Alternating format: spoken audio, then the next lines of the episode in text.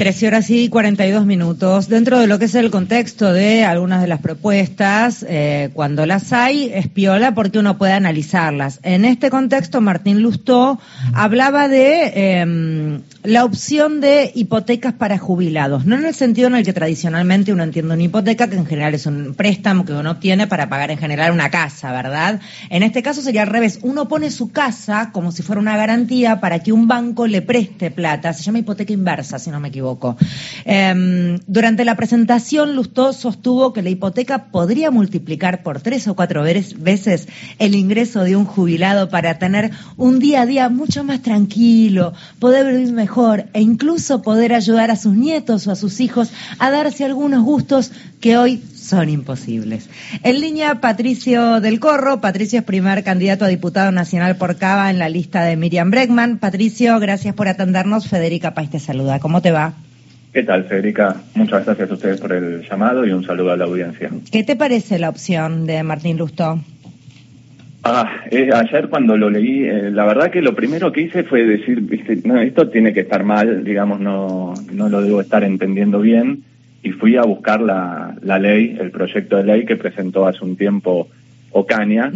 Es de Ocaña, exacto. Claro, es de Ocaña de hace un tiempo, nada más que bueno, ahora Lustó decidió eh, reflotarlo y vi que no, que era un escándalo tal cual uno pensaba, que lo que está blanqueando es, es así, es para personas mayores de 70 años, o sea que son jubilados o jubiladas, ya incluso con, con un tiempo de, jubilación, donde el banco les hace un préstamo y cuando la persona fallece, el banco cobra el préstamo eh, con los intereses, obviamente, y eh, e incluso si nadie, digamos, hace un reclamo, bueno, el banco puede hacer uso de, esta propiedad, lo cual es, no sé, es como algo eh, eh, bastante miserable, ¿no? Unos jubilados que cobran una mínima que es obvio que no alcanza para vivir, decirle, como decías vos muy bien, que si quieren vivir un poco mejor,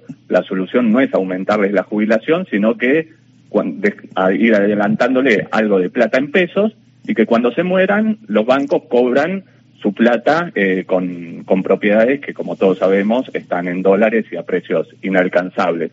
O sea que es quitarle a los jubilados y a sus familias para darle a los bancos. Patricio Mario, ¿cómo te va? Eh, lo peor es que si la familia quisiera, por cualquier razón, más allá de la económica, este, de afecto, este, sensible, tampoco la puede recuperar salvo pagando el crédito y los intereses que habla de vengado, eso, ¿no? Exactamente. Todos sabemos, ¿no? Si un jubilado o jubilada no llega a vivir bien y necesita sacar este préstamo hipoteca inversa, como le llaman, es porque la familia tampoco lo puede ayudar. Porque todos sabemos, hoy gran parte de las y los jubilados muchas veces, bueno, pueden llegar a fin de mes porque los hijos, las hijas o nietos los ayudan. Esto quiere decir que se accede al crédito es porque la familia no puede eh, hacer eso y como no puede hacer eso tampoco va a poder levantar esa hipoteca. Entonces, eh, ¿cuál es el resultado? Bueno, es un negocio para, para los bancos. Es lo que está diciendo como un beneficio para los jubilados. Es un negocio para los bancos que además lo que más me eh, enervó un poco, un poco no, mucho, es que Martín Lustó es el, mismo que votó todos los recortes a los jubilados de los últimos gobiernos. Entonces, si los jubilados hoy están cobrando una miseria, hay responsabilidad política y él es parte de eso. Sí, y Ocaña ha ocupado, ha ocupado cargos también relevantes en la misma, en la misma línea y también ha sido, ha sido poco feliz su participación. Totalmente, totalmente. Entonces, bueno, es como, un, como una especie de, síntesis muy concreta de cómo se está manejando la ciudad de Buenos Aires, donde incluso si uno lo liga al problema de vivienda en general, hay cada vez menos propietarios de las viviendas propias. En el 2000 eran dos de cada diez personas las que alquilaban, hoy son cuatro de cada diez, o sea que se va concentrando la propiedad.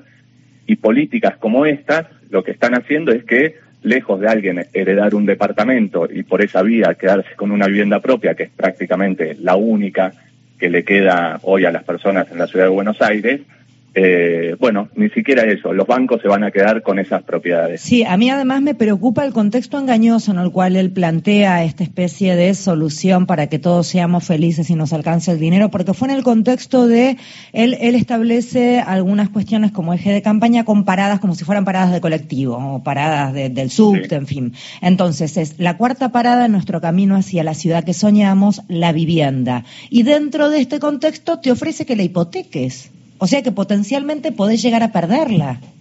Es, es, en sí mismo es bastante oscuro como planteo, y lo digo respetuosamente si cabe.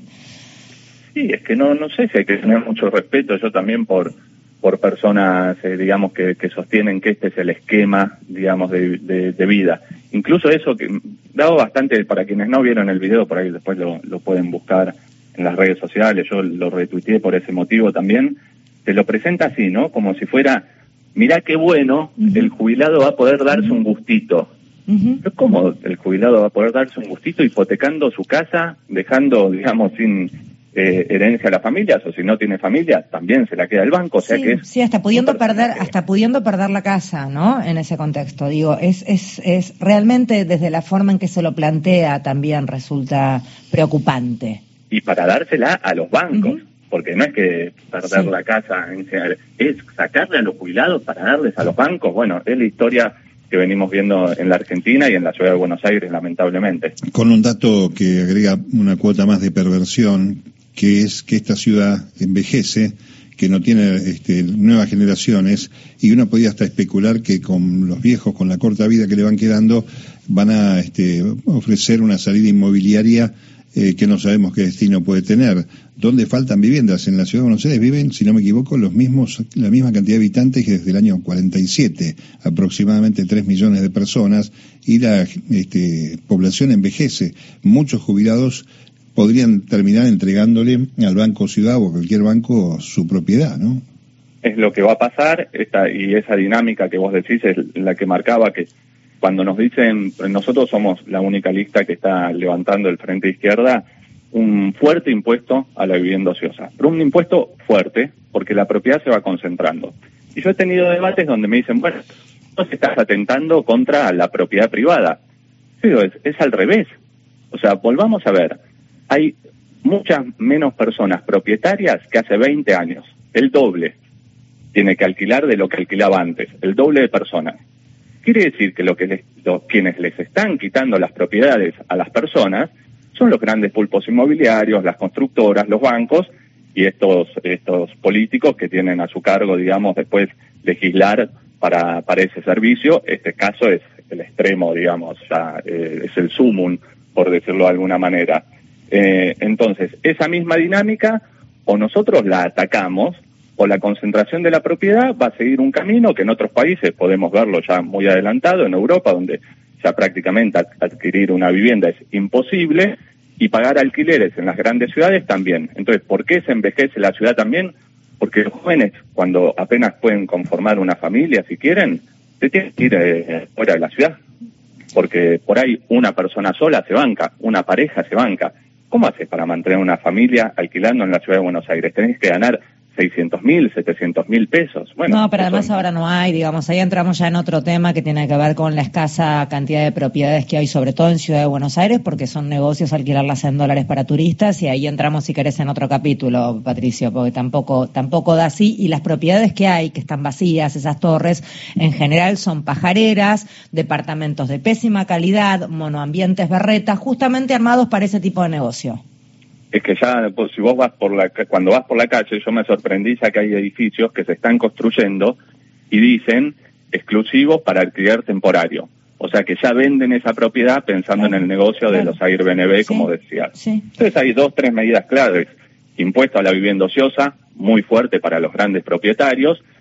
Impedir que quienes tienen más de dos o tres propiedades puedan alquilarlas en Airbnb, que sí lo puedan hacer las personas que alquilan una pieza porque necesitan un ingreso extra, pero no quienes tienen muchas propiedades.